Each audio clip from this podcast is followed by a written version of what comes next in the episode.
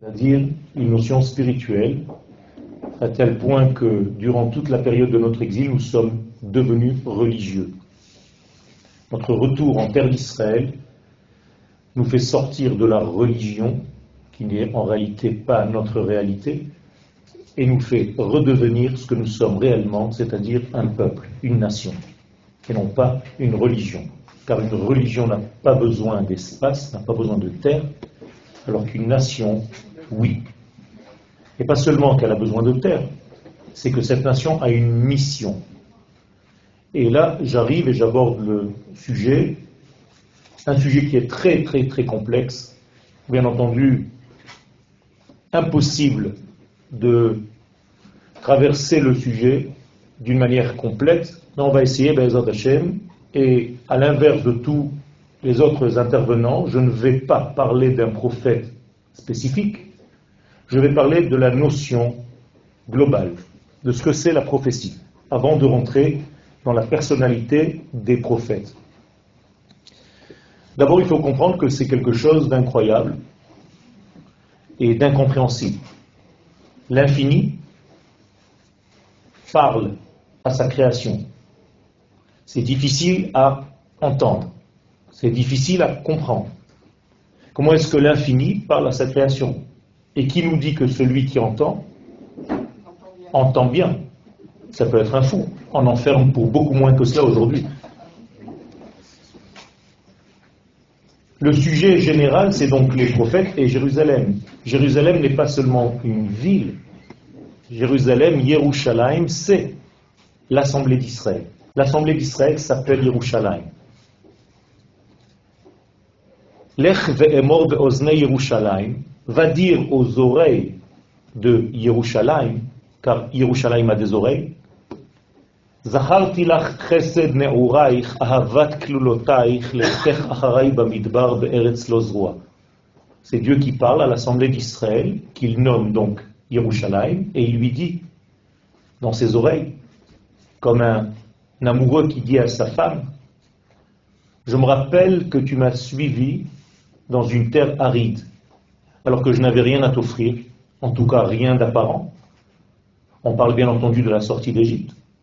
Et cette épouse, donc l'Assemblée d'Israël, a suivi Akadosh Baruch aveuglément.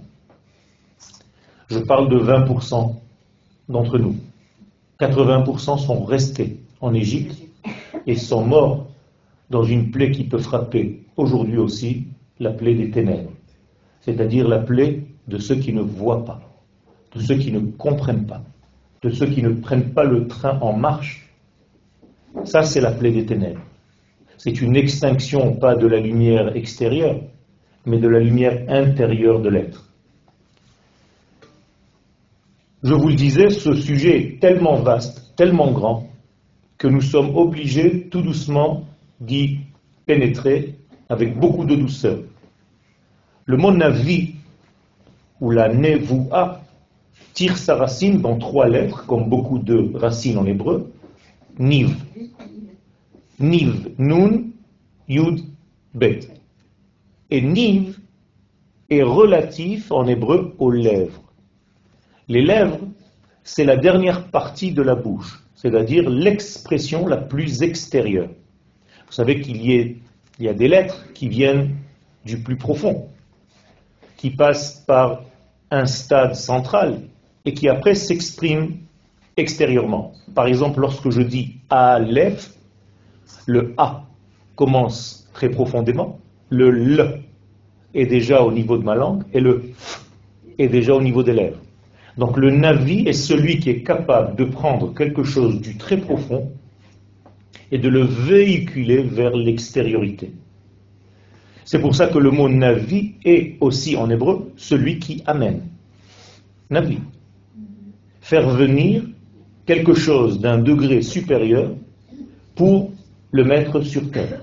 Donc traduire l'idée divine, la parole divine, qui n'est pas la parole de l'homme.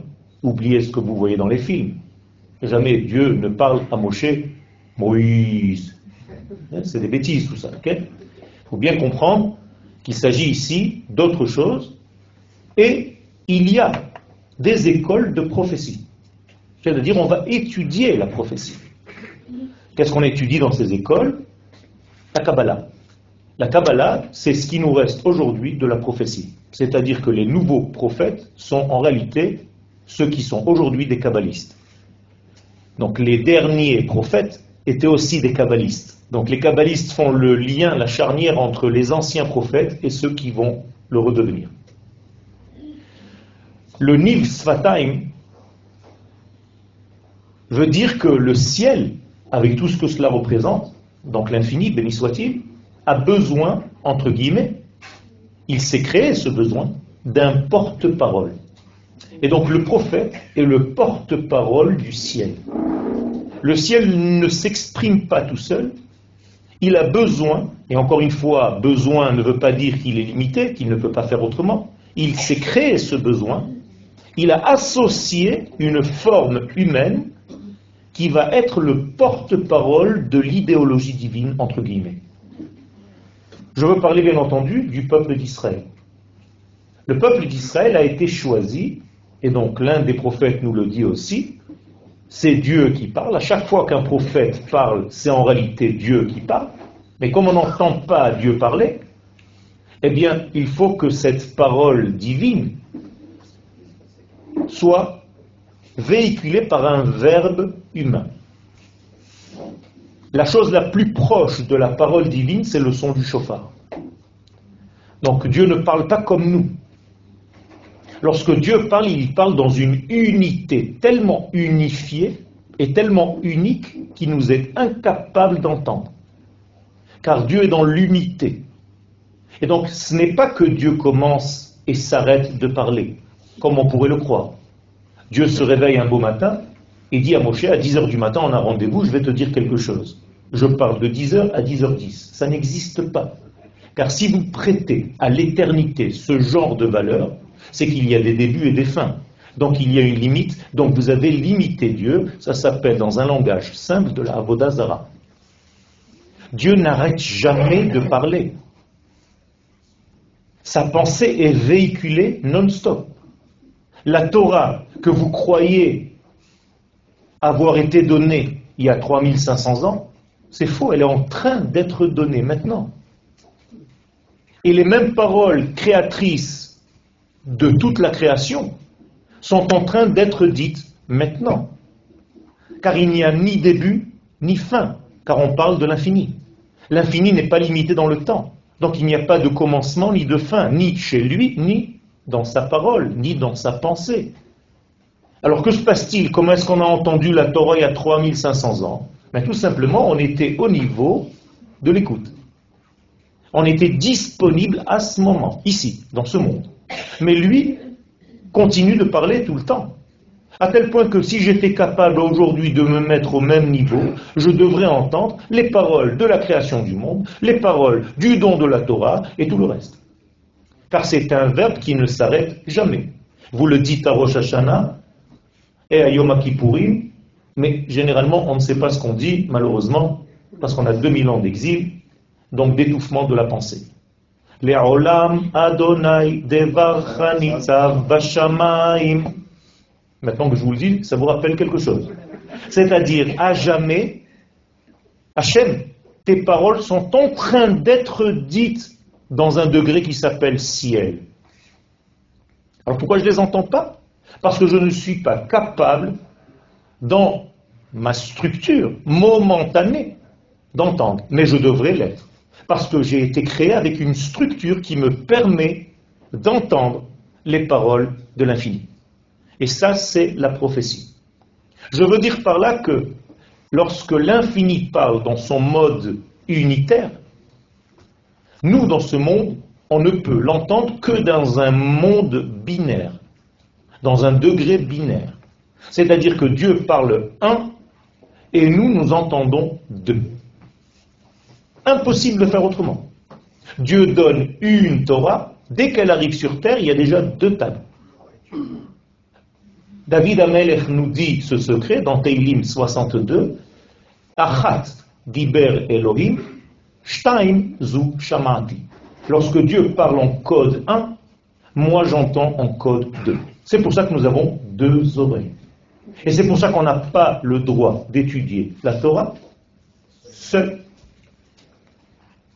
À tel point que les sages nous disent, ou bien tu étudies avec un autre pour avoir un autre sens que le tien, sinon tu es dans l'un des sens ou dans la naissance. Donc il y a un problème. Donc il faut que j'entende la Torah avec deux éclairages minimum, avec deux approches minimum.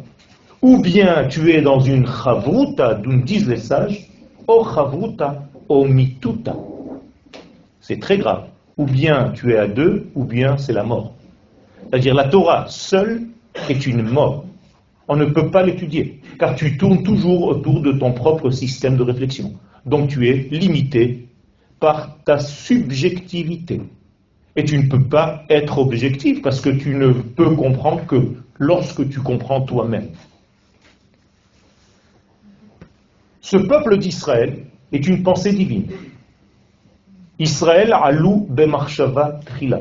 Israël, c'était la pensée bien avant que le monde ne soit. Mais à ce niveau-là, de cette pensée, ce n'est pas encore un peuple, ce n'est pas encore une nation, ce n'est pas encore des êtres humains. C'est une pensée, c'est une idée qui s'appelle Israël. D'ailleurs, Rabbi Akiva, dans une braïta, dans une Mishnah qui n'a pas été retenue dans la Mishnah, mais qui existe, nous dit Chaya, Achat, Omedet Be'emtsa Harakia. Il y a une forme de vie qui est au centre même de Rakia. Israël Shma. Et elle s'appelle Israël. Omedet Be'emtsa Harakia. Elle est au centre de tout. Vechakuk al Mitzra Israël.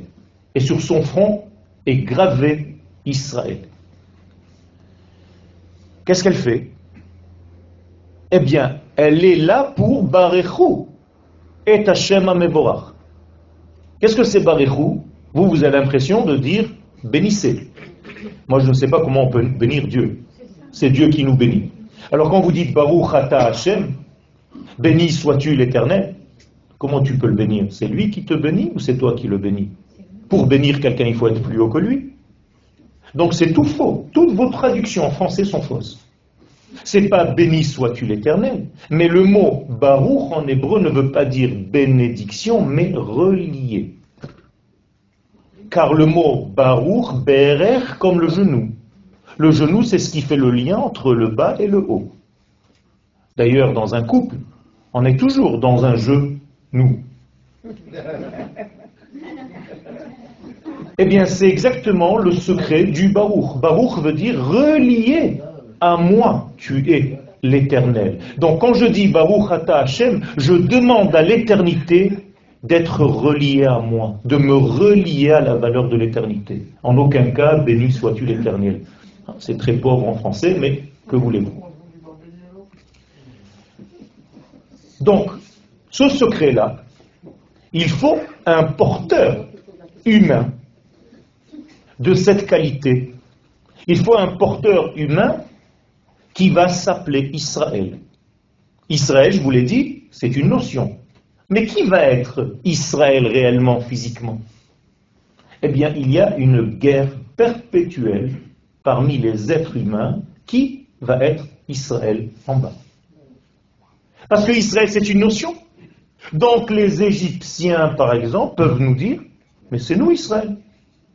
C'est vrai que c'est une pensée divine, mais cette pensée divine, lorsqu'elle s'habille dans un genre humain, dans des corps, qui vont être les corps qui contiennent et qui portent le message divin Vous vous dites que vous êtes Israël, prouvez-le.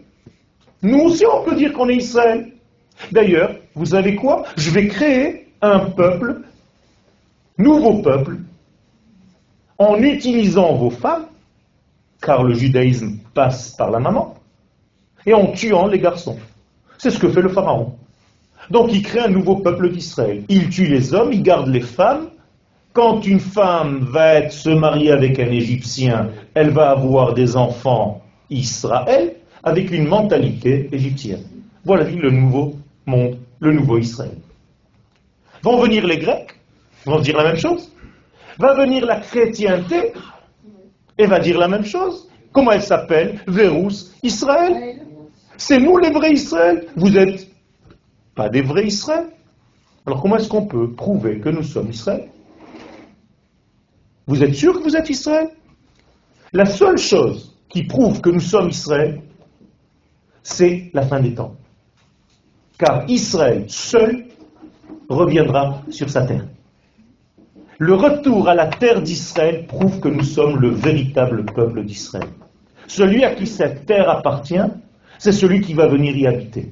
C'est pour ça que nous sommes revenus, que nous sommes à la fin du processus mondial, et que c'est nous en réalité les porteurs du véritable message divin.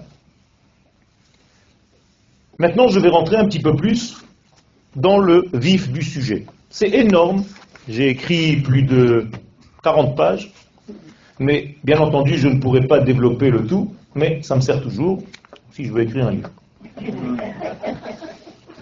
Il y a une donnée de base. D'ailleurs, je suis en train d'écrire. Il y a une donnée de base, une forme qui est immuable, c'est-à-dire un axiome de base qui fixe que le peuple d'Israël a été choisi pour être le porte-parole de l'éternité. Nous sommes le chauffard d'Akadosh Baruch dans ce monde. C'est une preuve qui ne peut pas changer et qui ne dépend pas de nos actions. Même si tout le monde fait n'importe quoi, c'est une carte magnétique qui a été insérée dans notre système intérieur le plus profond. C'est-à-dire, on peut tout casser, mais jamais sortir de notre structure intérieure qui est notre base. Cette idée, on l'a retrouvée à Hanouka. On peut tout salir, on peut tout souiller, sauf une fiole. Cette fiole, ce n'est pas une fiole qu'on est rentré trouver dans le temple parce que les autres ne l'ont pas vue. Les autres sont incapables de la voir, car elle nous appartient. Même si toutes nos huiles, toutes nos pensées sont souillées, il restera toujours cette fiole par laquelle nous rallumerons pas seulement la Hanoukia, mais le monde entier. Nous sommes là pour éclairer le monde. Et donc cette partie ne peut pas dépendre de notre bon vouloir ou pas. Ça ne change rien.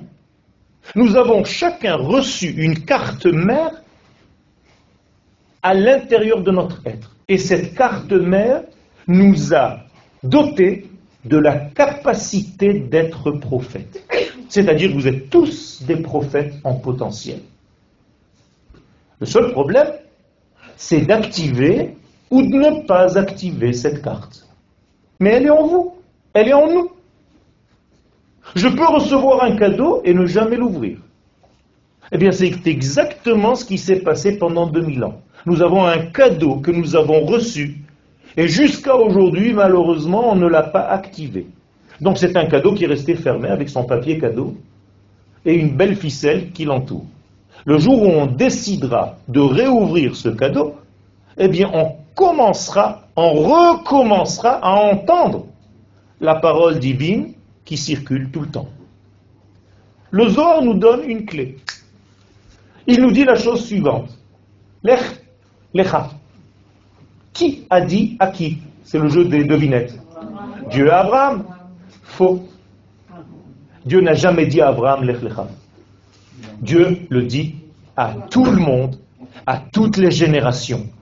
Mais Abraham est monté à l'étage, il a entendu, il a fait ses valises, il est parti. Vous comprenez ce que je suis en train de vous dire? Abraham, c'est pas lui, c'est chacun de nous. Si vous montez au degré d'entendre le lech lecha, c'est d'ailleurs ce que vous avez fait, la preuve vous êtes là. Vous avez entendu ce lech lecha. Vous, vous avez l'impression que vous avez pris une décision, mais c'est faux. C'était beaucoup plus haut que votre propre décision. C'est quelque chose qui vous a poussé de l'intérieur. Et ce lech lecha, vous l'avez entendu à votre manière. Donc c'est en réalité un message divin qui ne s'arrête jamais. Jamais. Abraham Shama Vekibel. Abraham a entendu et il a reçu. Il a fait ses valises. Il est parti. Comme vous aujourd'hui. Pourquoi c'est important? Parce que tout simplement la prophétie, et là c'est une règle numéro 2, ne peut pas se faire en dehors de la terre d'Israël. C'est-à-dire le seul lieu géographique par lequel on peut prophétiser, c'est cette terre. Et lorsque mon ami David Ballon va donner sa conférence sur Yona, je lui grille un petit peu son texte, mais en réalité, Yona, pourquoi il a envie de se sauver d'ici? Pour arrêter d'entendre. Tout simplement. Celui qui quitte cette terre ne peut plus entendre la prophétie divine. Qu'on ne vous raconte pas d'histoire. Cette prophétie est liée, intimement liée à cette terre, car on ne peut pas dissocier le peuple de sa terre et de sa Torah. Et j'y arrive. La Torah, en réalité, que nous avons reçue, mais qui en réalité est donnée à chaque instant. D'ailleurs, vous le dites tous les matins, Baruch Ata Hashem, Noten HaTorah. C'est au présent que je sache. Si c'était au passé, vous auriez dû dire Nathan HaTorah. Il a déjà donné. Non, Noten, il la donne au présent. Ça veut dire que la Torah est en train d'être donnée maintenant, et c'est à moi de monter au mont Sinaï de mon être. Et si j'arrive au mont Sinaï de mon être, eh bien j'entends la Torah. Et lorsque je redescends du mont Sinaï, je peux la partager avec mon ami. C'est comme ça que ça marche. D'ailleurs, c'est ce que font les kabbalistes. Lorsqu'ils montent à la Torah le Shabbat, ils descendent, et de là est arrivée la coutume où on va serrer la main à tout le monde. Pourquoi tu les as pas vus? Tu lui as dit Shabbat Shalom tout à l'heure. Tout simplement, tu es descendu du mont Sinaï et tu transmets ce que tu as reçu. Et donc tu serres la main à tes amis pour leur faire passer ton expérience sur le mont Sinaï de ta synagogue. Je vous ai dit tout à l'heure que c'était une forme qui ne peut pas bouger. C'est-à-dire qu'il y a un choix divin. Asher Bachar Banu Mikol Ha'amim. Quelqu'un d'entre vous peut me rappeler quand est-ce qu'il y a eu cette élection? Parce que moi je ne me rappelle pas. Qui nous a choisi de parmi les nations? Vous vous rappelez d'un phénomène où Dieu a mis toutes les nations et qu'il les a choisis Moi je ne me rappelle pas du tout. Peut-être que vous savez des choses que je ne sais pas, on n'a pas la même imprimerie. Non, c'est pas un midrash, c'est une réalité. Asher, Bachar, Banu, Mikol, Ha'amim. Quand on dit midrash, on a l'impression que c'est un truc inventé. Non, c'est pas au Sinaï. Il a dit à Abraham, je vous ai choisi, non pas Je vous ai choisi. Mais alors quand? Quand? Moi je pose la question quand? C'est ça notre problème. On a l'impression que Dieu a regardé toutes les nations, il s'est dit, bon, qu'est-ce que je vais me prendre? Ben ceux-là, pourquoi pas? Non quand on dit Asher Bachar Banu Mikol Amin, c'est bien avant de nous créer. Il a choisi de nous créer avec la capacité d'être prophète. Et donc c'est une forme de vouloir divin qui est de créer une nation qui va être elle seule le porteur du message divin, donc qui s'appelle dans notre langage la Torah. La Torah est donc une prophétie, la plus grande des prophéties. Tout ce que vous lisez dans la Torah, c'est la parole de qui? De l'infini, pour le monde. Et qui a reçu cette Torah? Le peuple d'Israël. Moralité, le peuple d'Israël a reçu le cadeau de l'infini pour le transmettre au monde. Attention, le peuple d'Israël ne doit pas rester dans son petit jus.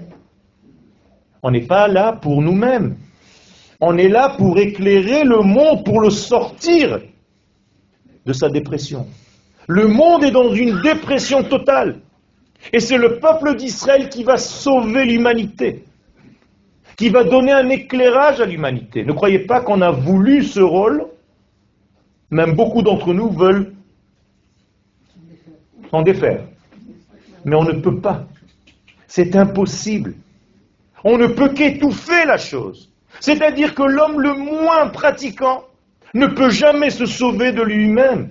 Il pourra tout simplement étouffer sa carte mère, ne jamais l'ouvrir, ce cadeau qu'il a à l'intérieur de lui, mais il ne pourra jamais s'en débarrasser.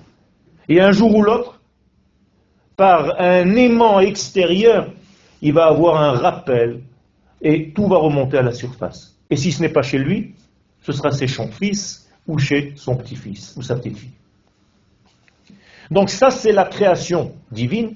C'est une création à part entière d'une structure humaine qui s'appelle Israël. Et d'ailleurs, les sages vont jouer avec les mots Israël et vont dire Israël, ce sont les initiales de Yud, Shin, Resh, Aleph, Lamed. Je suis en train d'écrire Israël. Yesh, Yud, Shishim, Ribo, 600 000, Otiyot, la Torah. C'est-à-dire, il y a 600 000 lettres dans la Torah. C'est-à-dire que les lettres de la Torah, ce sont les enfants d'Israël. Il y a 600 000 âmes. Et c'est pour ça que quand on enlève le Sefer Torah qu'on appelle la Agba, chacun d'entre nous regarde la lettre par laquelle son nom commence. Moralité, ces 600 000, ils étaient où? En Égypte. Puisque 600 000 sont sortis. Donc qu'est-ce qu'on a libéré d'Égypte? La Torah. La Torah était en Égypte. Cachée. Enfermée. Prisonnière. Et lorsque nous sommes sortis d'Égypte, on a libéré en fait la Torah. Mais d'après ce que je suis en train de vous dire, on a libéré qui? La parole divine, qui était enfermée en Égypte. Alors oubliez l'Égypte, pays. Égypte est une conception, est une fermeture, est une perte de l'identité. Quand on sort d'Égypte, ce sont les retrouvailles avec notre identité. Et toute la sortie d'Égypte, elle est faite pourquoi Bien, Dieu le dit à Moshe.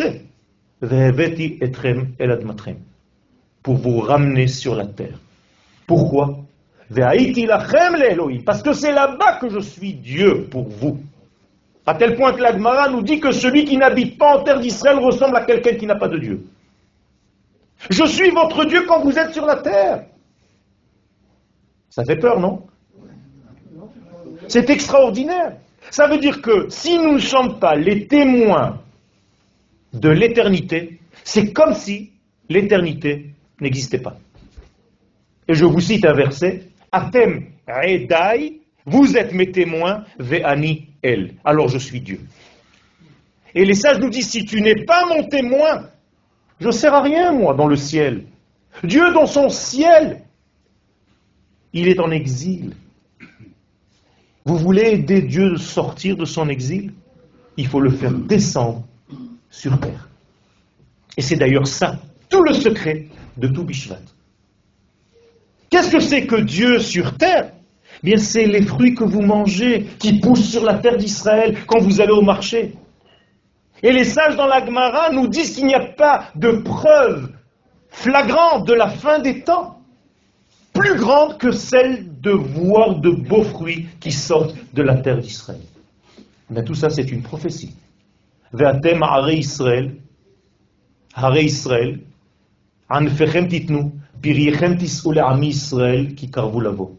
Et vous, la terre d'Israël, les arbres de la terre d'Israël, des montagnes d'Israël, vous allez donner vos fruits avec un bon œil, parce que mon peuple est en train de revenir sur la terre. Et plus le peuple reviendra sur la terre, plus les fruits de la terre d'Israël vont être beaux. Et ces fruits ne sont pas seulement les fruits des arbres et de la terre, ce sont nos enfants. Les enfants de cette génération sont extraordinaires. Bien entendu, ils ne paraissent pas l'être. Et le Zohar nous dit, encore une fois, prophétie, que seulement ceux qui verront l'intériorité de cette génération comprendront. Les autres ne verront que la coupe de cheveux, que la manière de parler. Ils ne comprendront pas qu'ils ont affaire à des neshamot extraordinaires, qui paraissent être vilaines superficiellement parlant.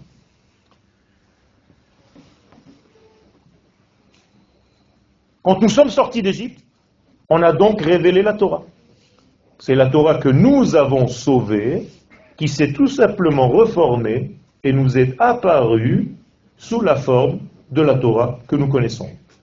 Et là, ça complète le processus de la création du monde. Pourquoi? Parce que le but de la création tout entière, c'est qu'il y ait un prophète. Et le prophète, c'est Israël. Pourquoi faire? Eh bien, pour traduire les valeurs du ciel sur terre. S'il n'y a pas la Torah, je ne peux pas le faire, parce que je ne sais pas ce qu'il veut. La Torah est donc notre clé pour savoir ce que l'infini veut de ce monde. Étudier la Torah, c'est donc étudier la prophétie qui nous a été donnée. et qui nous est donné à chaque instant. Seulement, comme un prophète ne reçoit pas une prophétie clairement, il la reçoit d'une manière codée. Et donc, il faut décoder la Torah. Et ceux qui ne savent pas décoder la Torah, eh bien, la laissent au niveau de l'histoire. Et ça, c'est pas un prophète. Un prophète, c'est celui qui sait rentrer à l'intérieur du texte pour ouvrir le texte et libérer l'oiseau qui se trouve à l'intérieur. Sinon, vous étouffez le texte par un récit du passé. Ce n'est pas comme ça qu'on étudie la Torah. Yosef, on ne l'a pas jeté dans un trou. Yosef, c'est moi. Est-ce que moi, aujourd'hui, je jette mon propre Yosef qui est en moi dans un nouveau trou dans ma nouvelle vie? C'est comme ça qu'il faut lire la Torah. Si vous lisez ça comme une histoire du passé, à quoi ça vous sert? Le Zohar pose une question incroyable, presque risible. Qu'est-ce que j'en ai à faire? Et je suis encore poli. Le Zohar est encore pire que ça. Qu'est-ce que j'en ai à faire que Noach avait 600 ans quand il est rentré dans son arche? Car la Torah prend le soin de me dire qu'il avait 600 ans. Et s'il avait 550, ça t'aurait fait quelque chose? Tu aurais été plus content parce que tu es tunisien. Qu'est-ce que je m'en fiche de ça? Si la Torah prend le soin de me dire que Noach avait 600 ans, c'est parce que ce chiffre a quelque chose d'extraordinaire, secret. Je ne vais pas rentrer maintenant. C'est juste pour vous montrer que nous-mêmes, nous devons rentrer dans notre Teva. Or, le mot Teva veut dire quoi en hébreu? Une arche? Pas du tout. Un mot. Un mot. Les mots en hébreu, ça s'appelle des Tevot. Raché Tevot, des initiales. Donc, rentrer dans la Teva, c'est rentrer dans les mots. Donc, dans l'étude de la Torah et pas dans une arche en bois. Ça, c'est pour les enfants. Vous voulez rentrer dans votre arche pour être sauvé du déluge? Je suis en train de vous dire une prophétie. Hein. Je vous l'explique tout simplement. Je vous l'ouvre. Rentrez dans les mots. Vous allez rentrer dans des arches. Et dans cette arche, il y a une structure d'équilibre. C'est ça le secret. C'est le 6 qui rentre dans le 7. C'est le sixième millénaire qui rentre dans le septième millénaire. Alors il est dans le repos. Noach. Noach lecha. Tu es dans l'agréable? Oui. Venoach matzah chen. Donc Noach a trouvé, pas grâce. Chen, ce sont les initiales de Chochmat Hanistar. Il a trouvé la sagesse du secret. C'est ça le secret de l'arche. Et dans cette arche, il y a trois étages, comme dans mon corps, comme dans mon être. L'étage de l'esprit, l'étage des ressentis et l'étage animal. Eh bien, c'est exactement ce qu'il y avait dans l'arche de Noé. Et l'ensemble de, des mesures de cette arche forme le mot shalom. Exactement. C'est-à-dire que la Torah me donne les mesures de l'arche pour nous dire que tu arriveras au shalom, à ta paix, à ton entité, lorsque tu rentreras dans cette arche. Vous comprenez comment on doit comprendre une prophétie? La Torah est une prophétie.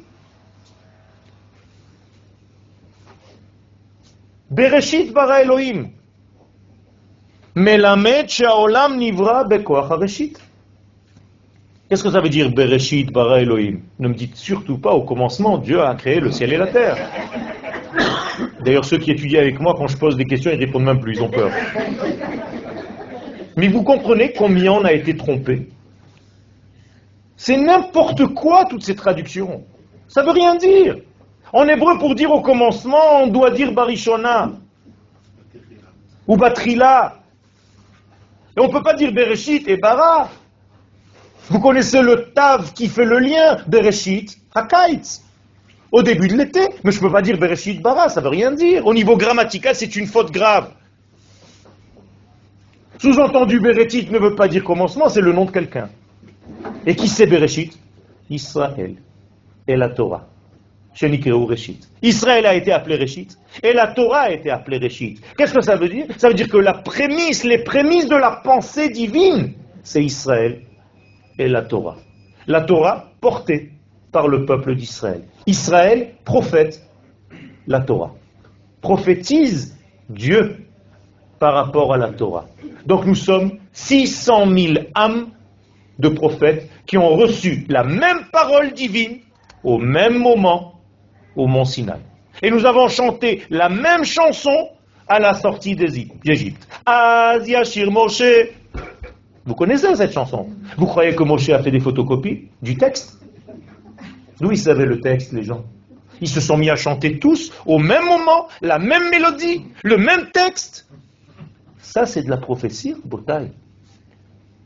Personne au monde ne peut dire qu'il a eu une prophétie collective d'un peuple. Chacun va venir nous raconter ses histoires. J'ai vu Dieu. D'accord, il faut t'enfermer. On ne peut pas mentir, nous. Si on n'a pas vu, on ne peut pas dire à nos enfants qu'on a vu. C'est-à-dire les seuls prophètes de ce monde, c'est Israël.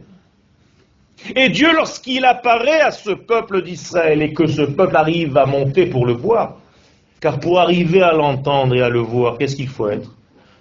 Et maintenant, je vous donne une clé. Si vous voulez un jour devenir prophète, il faut être comme un seul homme, avec un seul cœur, c'est-à-dire être dans l'amour de votre nation à un point où vous disparaissez pour cette nation. Vous n'existez même plus par rapport à elle. Votre monde individuel n'est plus. Tant que tu es dans le monde individuel, tu ne peux pas être prophète. Il y a un lâcher-prise total. Donc un prophète est celui qui souffre la souffrance de son peuple et qui se réjouit dans les joies de son peuple. Ça, c'est ce qu'on apprend dans l'école de prophétie. Mais ce n'est pas quelque chose de psychique, c'est un travail de vie. Tu vis au degré de ton peuple. C'est autre chose. Eh bien, lorsque Dieu nous apparaît, nous dit Anochi, Adonai Elohecha, Eretz Mitzrayim. Je suis l'Éternel, ton Dieu. Traduction en français, ça ne veut rien dire encore. Éternel, ton Dieu. Qui t'ait fait sortir d'Égypte. Peu importe, on va garder la traduction. Si c'était faux, il y aurait eu au moins 200, 300 personnes qui auraient dit Arrête, c'est pas vrai. C'est pas toi qui nous as fait sortir d'Égypte. Ne continue même pas à dire le reste. C'est faux. Si personne ne parle lorsque Dieu dit Je suis celui qui vous a fait sortir, ça veut dire que vous l'avez vu il y a 50 jours. Donc je peux continuer maintenant à vous dire mon message. Et vous, vous allez dire tout ça à vos enfants. Vous, vous avez menti à vos enfants un jour en lui disant à votre fils ou à votre fille quelque chose que vous n'avez pas reçu, vous n'avez pas vu Personne. Si tous ces êtres ont dit à leurs enfants, tu sais, l'année dernière on était au Mont Sinaï et on a reçu la Torah, et les enfants vont dire aux enfants, et les enfants vont dire aux enfants, jusqu'à vous. Moralité, aucun risque que ce soit un mensonge. Et si en plus on peut croire que Moshe était un grand sorcier, c'est possible eh bien le peuple d'Israël a déjà fait pour nous cette vérification. Ils disent à Kadosh Baruch Daber ata iman, on veut que toi tu nous parles. Et Moshe dit à Dieu, Lodome, shomea mipi, ha rav, mipi ha. Ils veulent pas entendre moi, ils veulent entendre toi. Parce que moi, je suis peut-être avec un grand charisme. Je peux les embrouiller. Je peux faire de la sorcellerie. Et à Kadosh Baruch qu'est-ce qu'il dit? Ils ont raison. Ine anochi ba elecha Alors je vais venir vers toi. Ba'avur ishma ha'am bedaberi Je veux que le peuple entende que c'est moi qui te parle. Vegam becha aminu. Pour qu'ils aient confiance aussi en toi. Que tu n'es pas quelqu'un qui est un inventeur de quelque chose. Un magicien. Un farceur. C'est extraordinaire. Nos pères, nos mères ont déjà fait tous les tests possibles pour ne pas que quelqu'un nous embrouille et vienne nous faire manger des choses qui n'ont pas existé. Il n'y a pas de prophétie plus grande que celle-ci. Ça, c'est Réchit Israël Hashem, Kodesh Israël Hashem. C'est-à-dire que grâce à cette Réchit, B, Réchit, Grâce à ce degré qui s'appelle Réchit, donc Israël, Bara Elohim et Le ciel et la terre vaillent le coup d'être créés. S'il n'y avait pas Israël, le ciel et la terre n'existent pas. La preuve, c'est que si Israël ne reçoit pas la Torah au mont Sinaï, le monde revient à Toïboï. Autrement dit, toute la création était que pour cet instant où le peuple est capable de prophétiser et d'entendre la parole de l'infini qui arrive à ce monde. Vous comprenez pourquoi on gêne tout le monde Vous comprenez pourquoi on est des gêneurs Vous comprenez pourquoi la chrétienté ne voulait pas et a du mal avec notre retour sur notre terre Parce que seulement celui qui revient à sa terre, c'est le vrai Israël. L'autre, c'est un mensonger. Alors au départ, ils ont dit, bon, ils sont revenus sur notre terre en 1948, mais ce n'est pas Jérusalem. Eh bien, 19 ans plus tard, on est revenu à Jérusalem. Alors ils se sont dit, bon, mais c'est Jérusalem, ils ne sont pas revenus au temple, on va tout faire pour jamais qu'ils soient dans le temple. D'ailleurs, même nous, on a peur, on dit non, on veut garder le statu quo. N'importe quoi. On est venu pour garder des statu quo. On est venu pour reconstruire le troisième temple, pour encore une fois prophétiser, amener la lumière au monde. Pourquoi nous avons peur nous-mêmes de notre propre rôle? Ça a toujours été comme ça d'ailleurs. C'est les qui nous donne le rôle.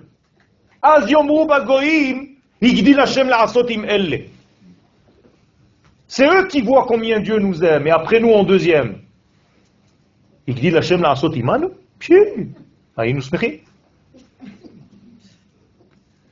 Il y a ici donc quelque chose d'extraordinaire. Je vous assure, j'ai même pas commencé mon cours, mais je vois que c'est déjà la fin. J'ai même pas commencé le cours. Je vous jure, j'ai même pas effleurer quoi que ce soit, rien, même pas une page.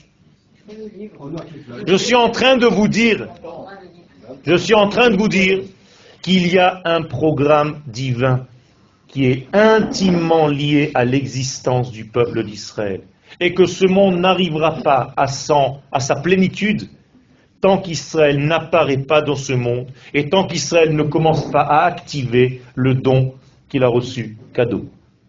Ça veut dire que le peuple d'Israël, c'est la quintessence, l'essence de toute l'existence. Akadosh Baruch a choisi cette nation, cette neshama spéciale pour introduire à l'intérieur d'elle-même le sceau de l'infini et révéler le secret de son programme infini à l'humanité tout entière. Vous savez pourquoi on est sorti d'Égypte? Pour qui on est sorti d'Égypte? Pour nous? Non. Le texte le dit clairement, et là encore on ne sait pas lire. Veyad ou Mitzrayim qui ani Hashem. Je veux que l'Égypte reconnaisse que je suis l'Éternel. Vous, le peuple d'Israël, vous êtes juste un intermédiaire, vous êtes juste les porteurs, vous êtes le chauffard. Je vous utilise comme un moyen, comme un vecteur, comme un médium. Mais mon but, dit Akadosh Baruch c'est que le degré le plus bas de ce monde, qui s'appelle d'une manière codée Égypte, reconnaissent ma suprématie. Et vous, vous êtes les jongleurs, vous êtes les joueurs de ce jeu. Moraï Verabotaï, si vous ne voulez pas rentrer dans ce jeu, si vous avez peur de votre propre rôle, si vous êtes dans le doute, on ne peut pas avancer réellement. Baruch Hashem, je parle à des gens qui sont déjà ici. Donc vos doutes sont beaucoup moins forts car vous êtes en train de jouer votre rôle. Vous allez me dire, mais on ne parle pas. Vous n'avez pas besoin de parler. Vous êtes là. Le fait d'être ici, c'est la plus grande des paroles. Il n'y a pas besoin de plus. Le fait que le peuple revienne sur sa terre, c'est le plus grand message émis au monde entier. Et donc cette, ce choix de Dieu concernant le peuple d'Israël, c'est une création divine. C'est elle la création. C'est ça que Dieu a créé. Il a créé cette forme humaine que nous sommes. Rien que pour cela, nous devons lui dire merci à chaque instant. Mais ce rôle est difficile à porter. Nous sommes bafoués. Nous ne sommes pas entendus. Mais là, en revenant sur notre terre, nous recommençons d'être entendus, à être entendus par les nations. C'est le seul moyen. Quand nous étions en exil, on était ballotté d'un côté et de l'autre, sans aucun poids, sans aucune mesure. Notre parole n'avait pas de force d'assise, comme dit le Kuzari. Baruch Hashem, aujourd'hui nous revenons sur cette terre. Alors on gêne beaucoup, mais quand on dit quelque chose, c'est entendu. Pourquoi? Parce que seulement depuis ce lieu, la parole de Dieu peut sortir. Et là aussi, ce sont des textes que vous dites, mais vous ne vous rendez pas compte. Qui mitzion Torah, ou Dvar Hashem C'est seulement de Tzion que la Torah sort. C'est seulement de Yerushalayim que la parole d'Akadosh Baruch peut être dite et peut être entendue. j'espère qu'en ce petit degré, on a pu juste vous donner le goût de ce que vous êtes. Vous êtes des prophètes. Et d'ailleurs, Bezrat Hashem, vous allez voir vos enfants et vos petits-enfants commencer à prophétiser. C'est marqué clairement dans le prophète Yoel. Pas moi. L'autre. Le vrai. Todarabah.